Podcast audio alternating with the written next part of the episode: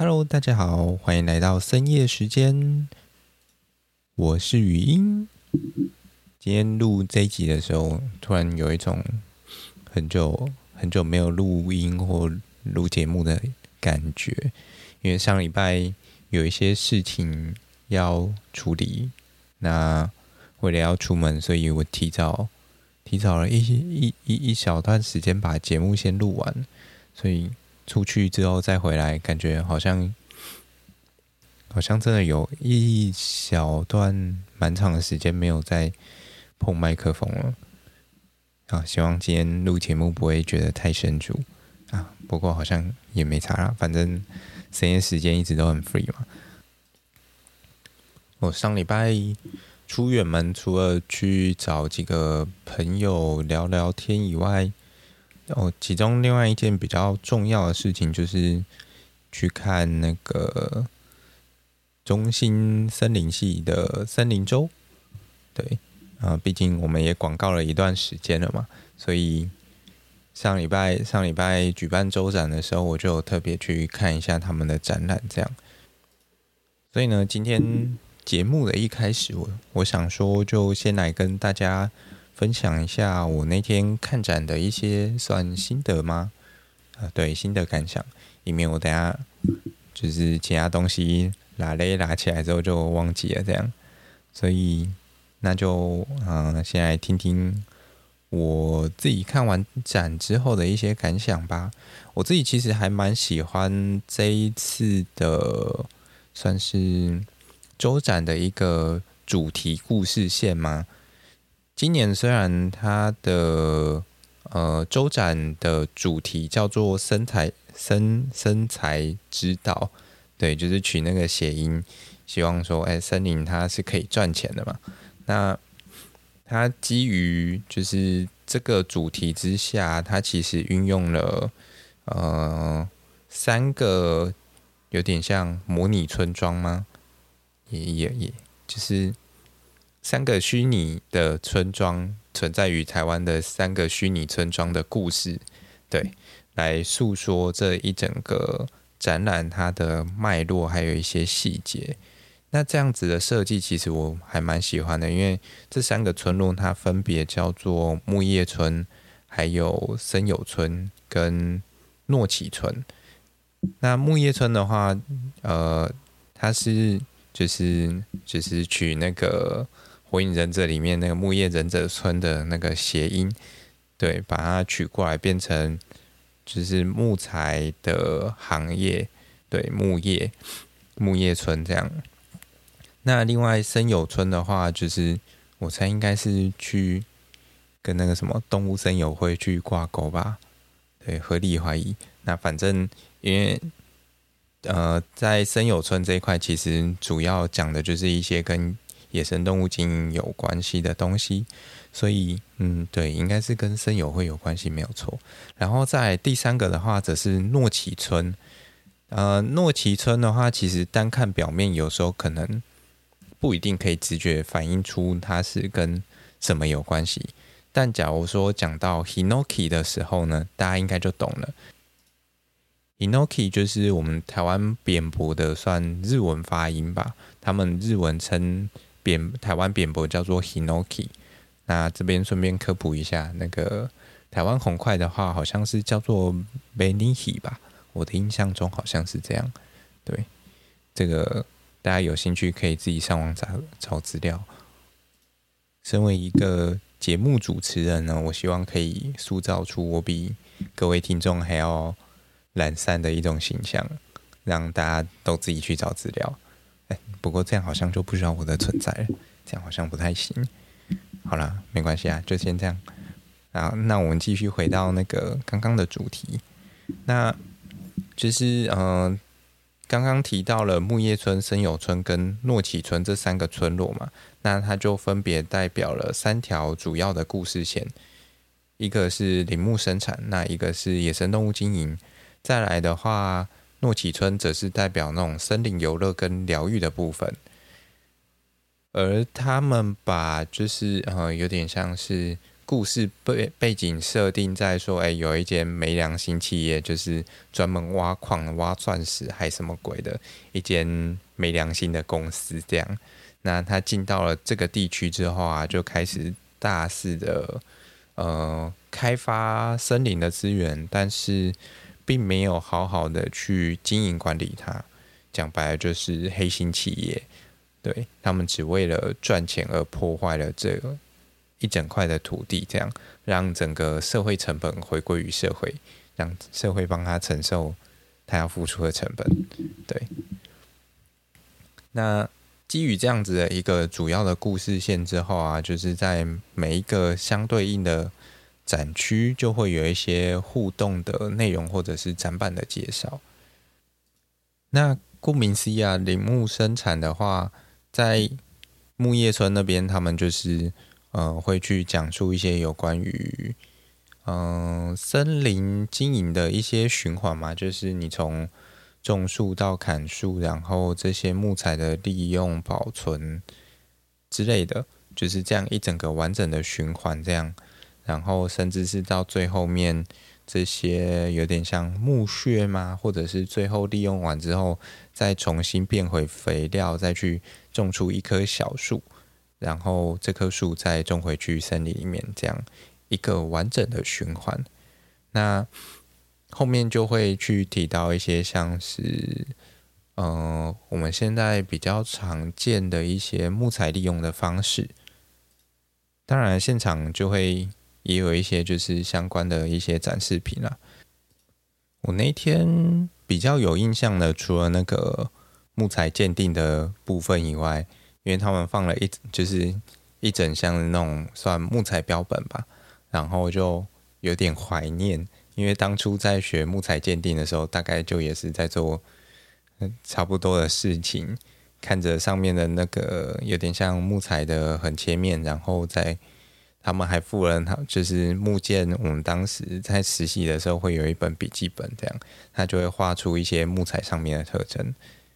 那除了这个以外啊，另外一个我比较有印象也比较有兴趣的是衣服的部分，因为纤维素它本身就是一种有点像我们可以蛮广泛应用的一种材料。那像大家平常常穿的一些棉质的衣服，它就是从棉花的植物，就是它种子外面的外面的那些棉絮，这种植物纤维所就是所制作出来的。对，那我自己其实没有很肯定说它，呃，就是目前技术有没有办法做到说把木材本身的纤维素去。应该算解离吗？就是先把它打散之后，然后再重新抽丝，然后最后再织成一件新的衣服。当然中间应该还会有一些蛮复杂的过程啊，因为毕竟呃一般状况下的那种木材纤维，它应该是相对上比较坚韧一点的嘛。虽然这个应该对这部分应该是归功于我记得是木质素吧，木质素。应该是让木头变硬的其中一个关键。这个讲小声一点，以免讲错了被老师发现。好，这大概是木叶松我比较有印象的部分。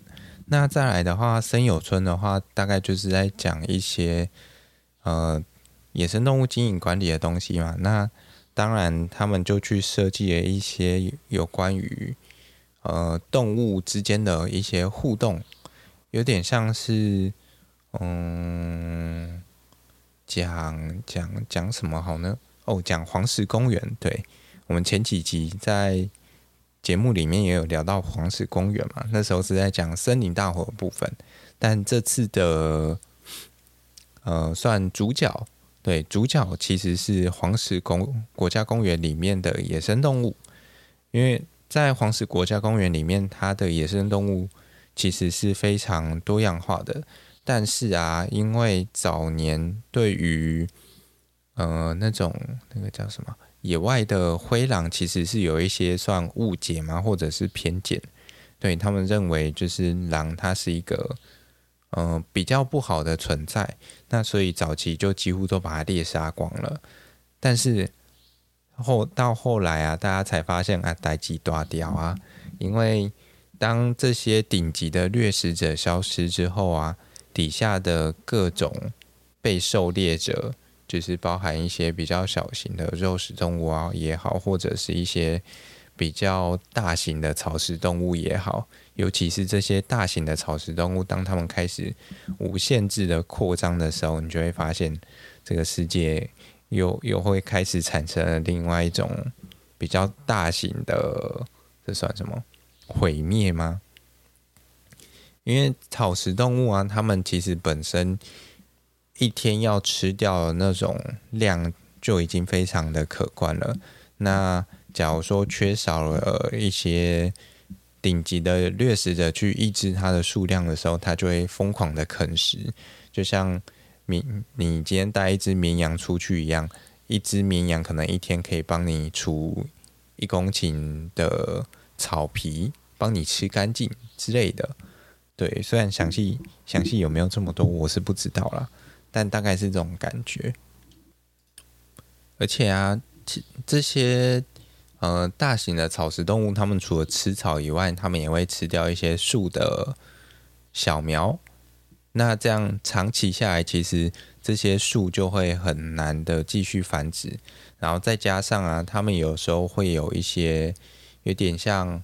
磨蹭树皮的行为，或者是去啃食树皮的行为，因为有时候树皮里面的这些物质可以帮它驱虫啊，或者是呃鹿长脚，它可能要磨它的脚，所以就会拿树皮去磨，它可能会觉得诶，有一些荆棘的树磨起来特别舒服，那那棵树可能就会被它撸到皮都光了，这样这是有可能发生的现象，而且。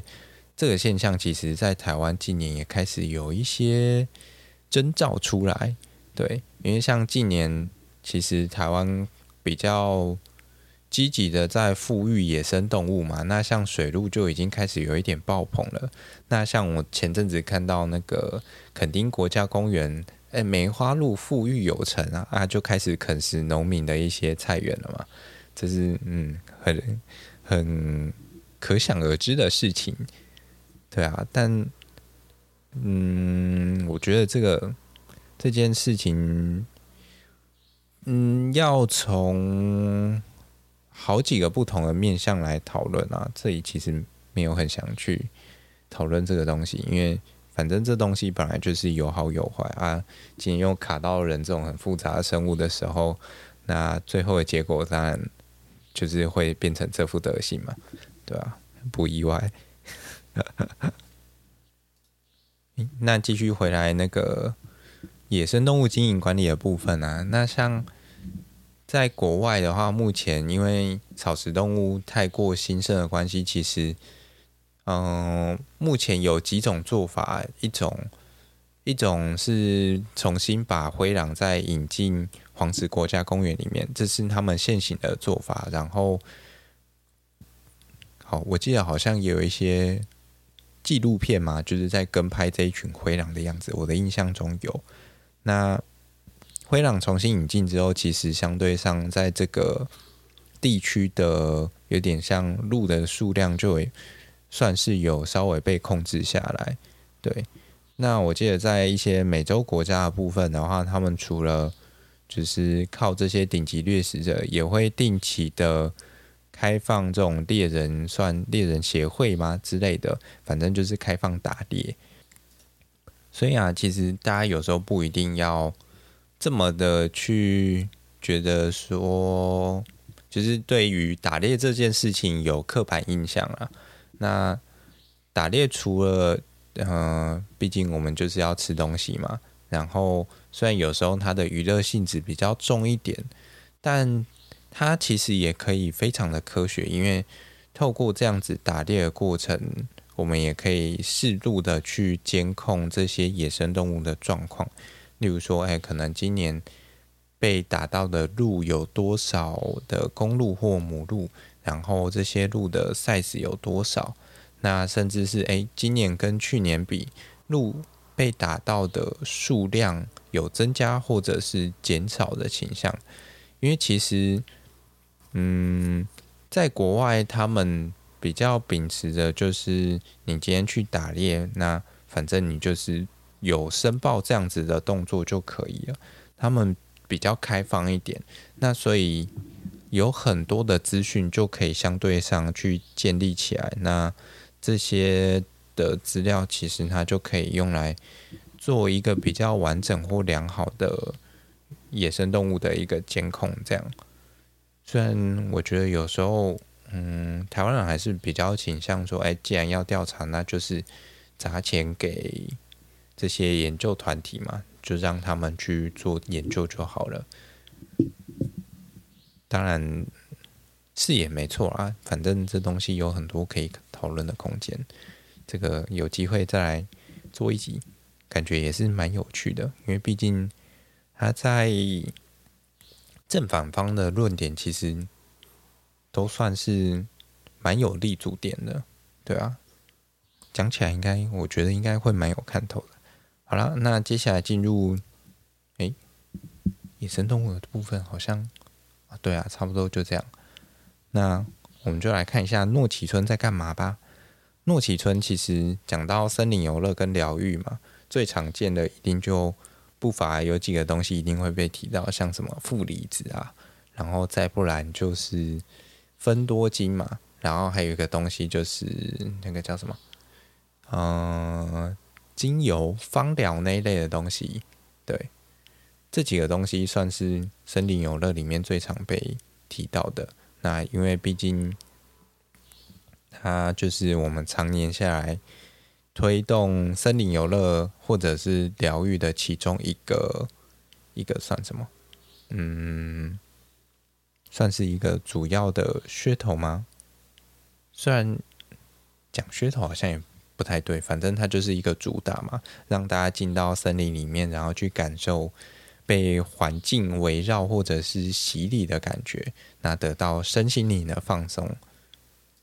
那再加上啊，因为这几年林务局其实也算蛮推森林疗愈的嘛，对，反正他们跟那个什么森林保健协会合作吧，只是在推森林疗愈的课程。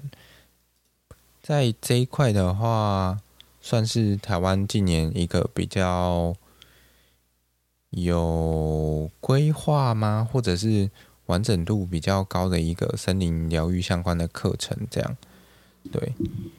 因为毕竟它后面还有包含一些考照啊、带队，然后反正整个森林疗愈里面有讲到的东西还蛮多的。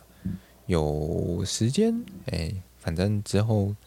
再找个时间，慢慢的跟大家介绍一下现在的森林疗愈长什么样子。然后，应该芳疗的部分也可以另外做一集。芳疗，我觉得近期好像可以来做。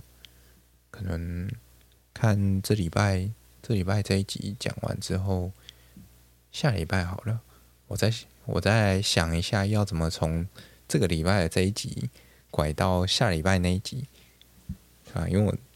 我自己其实这几个礼拜的正片嘛，对，就是森林边缘的正式集，诶，讲科普的部分好了，对，这样比较好区别，就是呃科普跟谈话性节目嘛。那科普的部分，我其实就从前阵子我忘记从哪一集开始了，反正我自己就一时兴起想说，哎，不然我就。每个礼拜的主题就这样用串联或这种接龙的方式来做好了，想说看我自己到底可以瞎掰多久，到底可以撑到哪一集这样，对吧？我再来想想，下礼拜哎，不是，对，这礼拜讲完下礼拜那一集，我要怎么从这一集的内容再延伸到下礼拜那一集这样，对吧？一种很无谓的坚持嘛。可是感觉起来还蛮好玩的，啊，对啊。然后啊，回到展览的内容，其实呃前面提到了三个主题啊，其实它在这三个主题结束之后的最后那一区，它有点算是做一个小小的统整和统合嘛，就是借由没良心企业的部分，对。反正简单来说就是，嗯、这一间没有良心的企业进来之后啊，那个地区就开始产生了什么各种山崩地滑之类的。那森林要重新一个复育的过程，它可能就会牵涉到一些有关于森林的再生的一些循环，包含一些土壤啊，或者是上面的生物嘛，还有还有一块则是森林本身的一些价值，就是嗯，大家可以去想象说，哎，一座森林它的价值。我们到底要怎么去认定它？那最好的了解方式通常就是用钱来算嘛。那所以我们自己本身系上就会之前有开过一门课，就是评价学。那它就是教大家怎么去计算一片森林它的价值。那最简单来说就是，呃。大家可以去想象说，假设今天这一片森林消失之后，我们要付出多少的成本？然后或者是说，哎，我要花多少钱才能再把这一片森林重新算种植出来或照顾回来也好？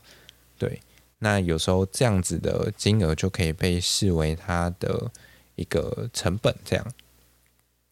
当然。像这种价值啊，它，嗯，我觉得它可以被有点像算认定的范围嘛，其实很广，应该说它的弹性很很宽啦，因为其实它要看说你今天所认定的条件到哪边，有点像是，嗯，我今天去。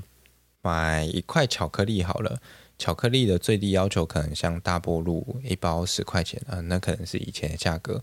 然后一路到可能什么 Godiva，那 Godiva 它本身可能品质要求非常高，然后价格非常的好，这样大概会有这种差异存在。虽然同样都是巧克力，那所以在森林本身的价值上，算法也会有非常多的差异和方法。对，那。这个东西它是方法学的部分，在这里就我觉得让大家大概知道它的概念是什么就好了。当然，在整个展览的最后啊，不免一定要提到有关碳的部分嘛，因为毕竟碳算是近年的一个算重点热门议题。那其中有一块我觉得就还还算蛮有意思的嘛，就是。它上面桌上就直接摆了几块木材，然后还有一些它的相关资讯。那借由这些资讯，你就可以去算出每一块不同木材，就是不同树种或不同大小的木材，它所储存的碳量大概有多少。这个部分其实就有点让我想到说，我之前其实有在考虑，也不是考虑啊，就是。脑袋里一直有一个想法，觉得哎、好像可以去做一个那种计算碳的一个网站吗？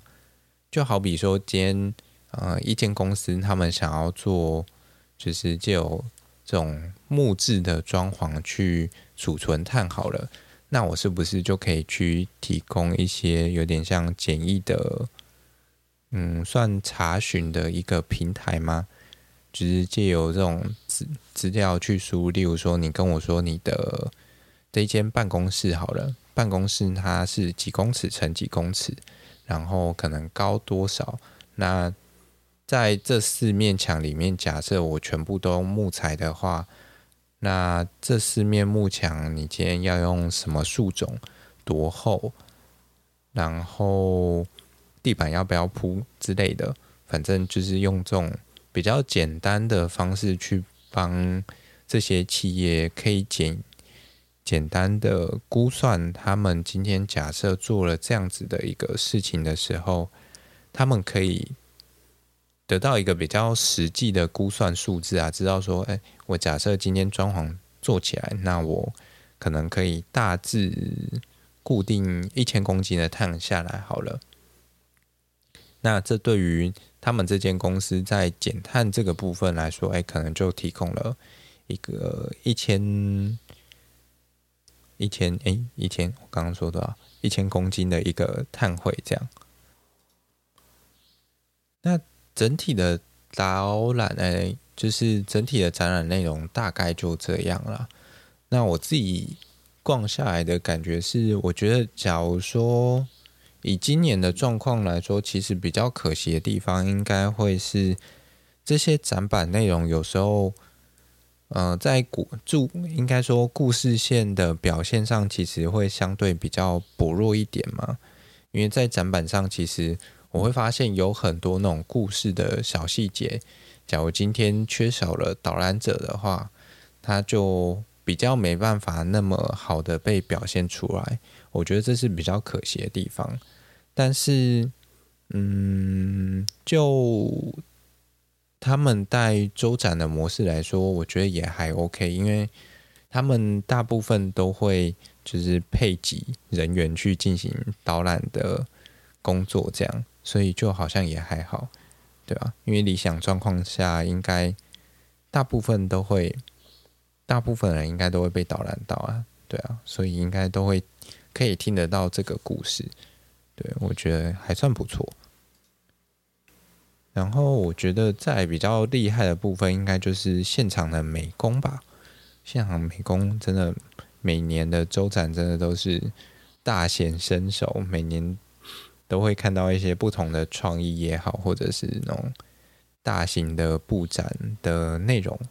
对啊，真的觉得佩服这些美美工小工们。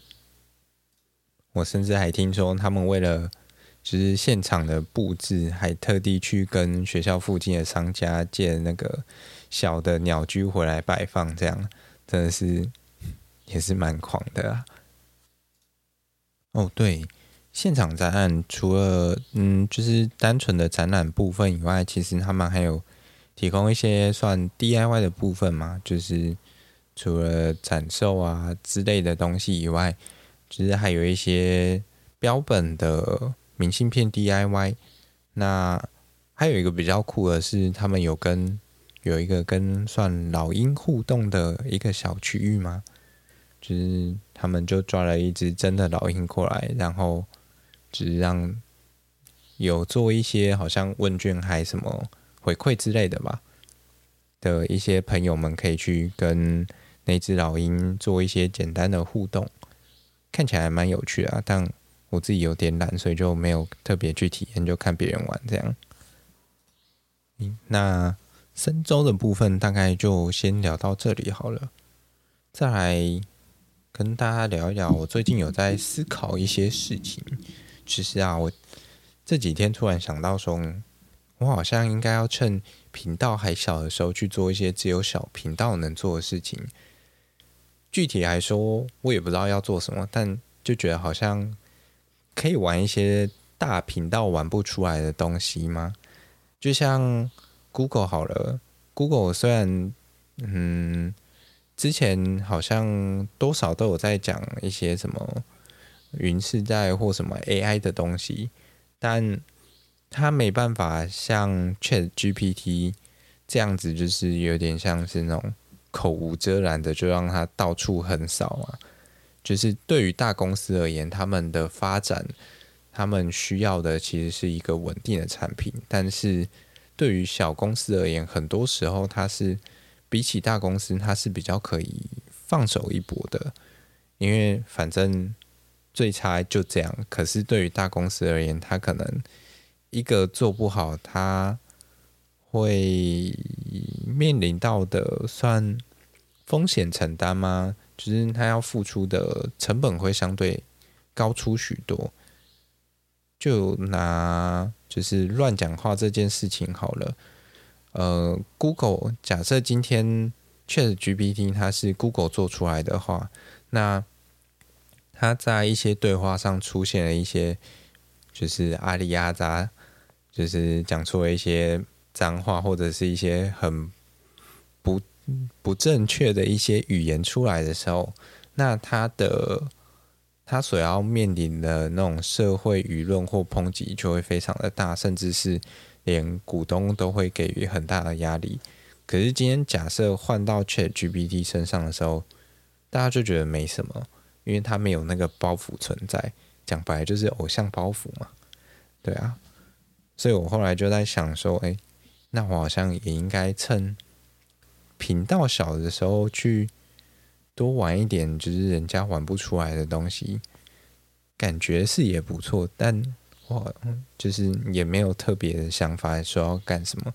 可能等之后有想到一些比较奇葩的，再跟大家分享好了。目前就只有一些比较简单的，只是几个几个小企划这样想要玩而已。对啊，像上诶上上周对上周二。上周二的那个没有声音的 podcast 嘛，那个我就觉得蛮有趣的，不知道大家听起来感想如何？然后再来的话，嗯，我还有在思考可能会做一个 ASMR 的东西，对，因为毕竟呃林业可以制造出来的声音其实还蛮多的嘛，那从这个方面下手啊，其实我觉得有一些东西可以玩看看这样。大家应该应该脑中多少可以浮现出来，我我想要干什么事情了，对吧？那先讲到这里，大家可以稍微期待一下。嗯，再来的话，我想想还有什么？哦，再来的话，我想说，好像有点久没跟大家介绍介绍书了，所以我我想说，今天可以来推一本。我自己还蛮喜欢的一本，算科普书吗？嗯，好像也蛮接近文学文学类型的。好啦，Anyway，反正它叫做三千分之一的森林。对，三千分之一的森林。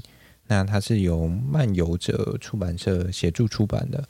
这是一本英英译，应该是英译吧？英译的。算科普书，好，先定义为科普书好了。它是罗宾沃尔基莫尔所著作的。那这个作者呢，他是纽约州立大学，哦，所以是美国美国的的环境科学与森林学院底下的一个副教授所写的。这样，那这本书它其实在写。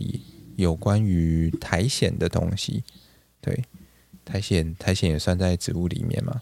然后这个它的书名就很明确的提到了森林，所以绝对跟本节目的性质非常的契合。好，不要干话。那这本书它其实我我很喜欢它的一个点是，它的里面的一些叙述性的文字非常的美。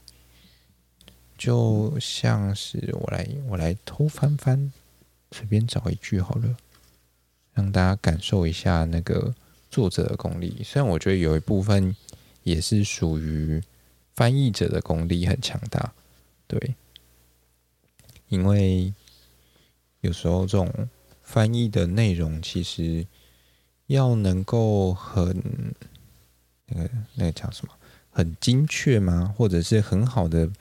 被表现出来，其实不单单是原作者功力要很强，甚至连连那个什么，连翻译者的能力也要很好，对，你才能够感受到原作者他的他想要表达一些内容。那虽然有一些，嗯，就是那个叫什么，有一些翻译者反而太强了，强过于原本的那个作者，然后就会有那种就是。被改编的，就是已经偏离了原本的算著作吗？对，但是大家可能会反倒还比较喜欢翻译翻译的那个版本，这样这种现象也是有，就觉得蛮好笑的。哦，我找到了，嗯，好，跟大家分享一小段好了，希望不会被版权大户抓起来。好。在曲尾台亲族中，有些角色就像任一个大家庭的姐妹一样，你可以一眼就辨识出来。山地曲尾台腼腆低调，你知道的，毫不起眼，容易被忽视。他的短卷发总是翘翘乱乱，每次都只能剪剩下的基底，偶尔裸露的树根或岩石，像是周日大餐剩下的鸡翅。潮湿阴暗的岩石也是迷人的曲尾台的家，有着长长闪亮亮的叶子。甩向一侧，这是毛绒的曲尾台。你会想要用手抚过它如丝的表面，然后把头枕在它厚实的靠垫上。当这些姐妹物种都长在一颗石、一颗大石上，招摇的曲尾台占据了所有的最佳位置，像是湿润又阳光充足的顶部跟肥沃的土壤。山地曲尾台就只好去填补缝隙，就算曲尾台把小妹妹排挤到一边，占据她的空间，把她逼到角落，也没什么好惊讶的。好，先念到这里，再念下去，整本书就要念完了。好了，没有了。嗯，从刚刚这一小段的内容，其实应该大家就可以感受到，其实那个作者的有点像。叙述吗？或者是描述的能力是很强的，比我还强大啊！这好像理所当然的。对，那其实他可以把那种嗯、算是生物的一些特征吗？或者是那种有点像样态，可以描述到，就是用这种非常生活或者是易懂的方式描述到，让你可以。很轻易的去想象说，这样子的物种它可能会长什么样子。那我觉得这本书很厉害的其中一个点就是这样，就是它可以运用这种方式把这些东西，其实因为毕竟苔藓它算是一个很冷门、很冷门的一个学门或学科，对，就连在啊、好像也不用说，就连在台湾，反正。嗯，在台湾就更不用说，因为台湾本身研究的苔藓的人就非常的少。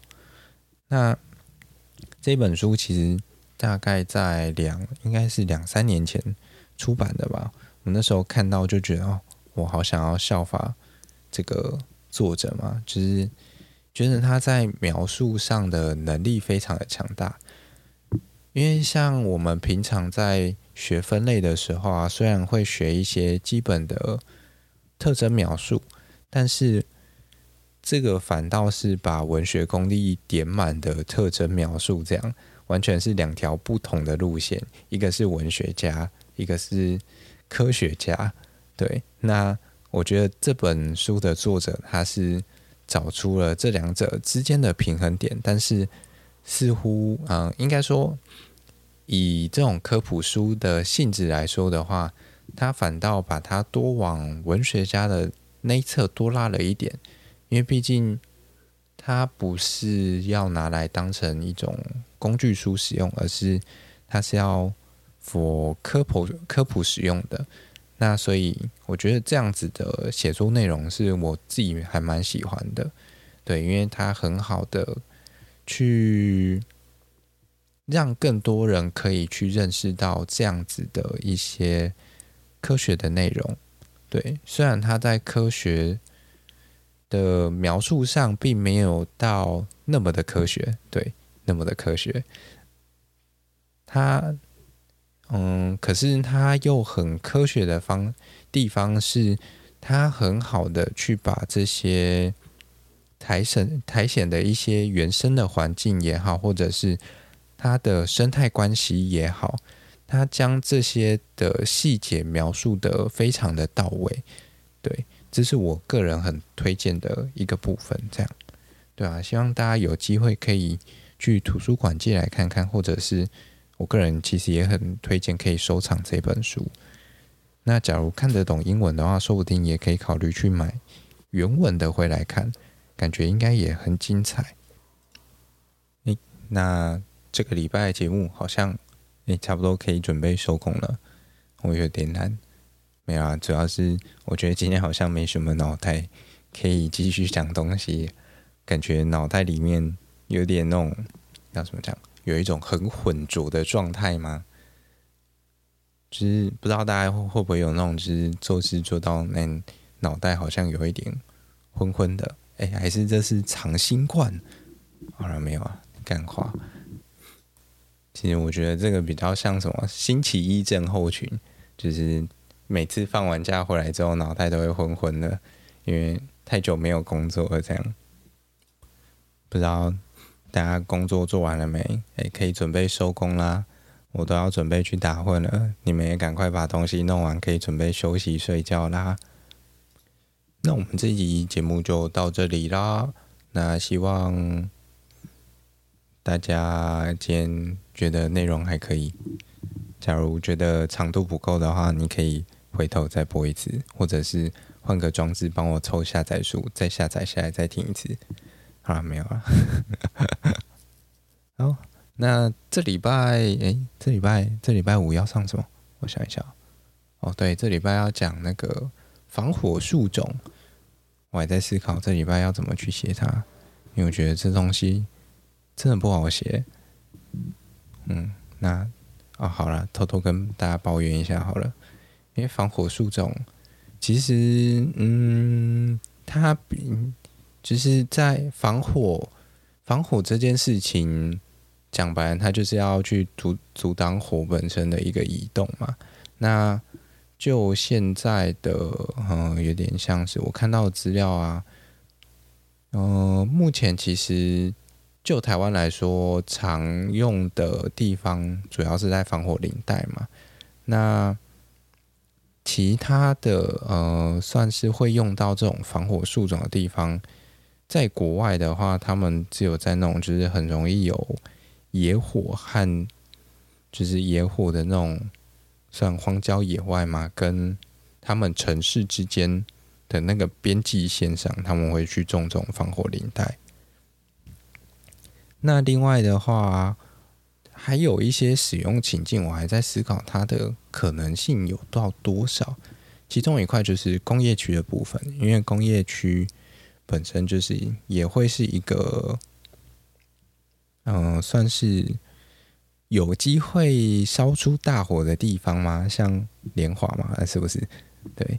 可是像这种情况下，有时候我又会觉得说，它的使用情境吗？没有到特别需要，但是有当然会更好。对，就是比它有点算是有点像什么？都市林景观植植栽的设计的一小环而已，对啊，所以我还在思考说自己到底要把它讲成什么样子的形状才好啊？没关系，这个留给明天的我去烦恼。那好，这集就真的到这样了。下礼拜我们同一时间，来大家没事可以来听我 murmur。今天好像 murmur 的不够久，因为好像就是。就是简单分享看展的心得，对啊，然后还有一本我自己很喜欢的书。那我们下礼拜二晚上九点同一时间，欢迎回来深夜时间。还有礼拜五，大家想要被科普的话，可以去听一下，因为最近那流量不是很好。没有啊，应该是我自己的问题。我其实还在调整节目的算。一些形式吗？形式也好，结构也好，反正就是还在调整啊。我觉得可以玩出更不一样的东西。对啊，希望大家嗯可以多给一些回馈或意见吧。对啊，因为我其实不知道大家听起来的感觉是怎么样。因为我自己觉得说，哎，有些东西做起来其实还蛮好玩的。然后可是，只是我自己听起来就。要怎么说啊？会有点尴尬吗？但又觉得好像还可以接受，就是在勉强可以接受边边缘这样，对啊，森林系边缘人。好了，那这集就这样喽，拜。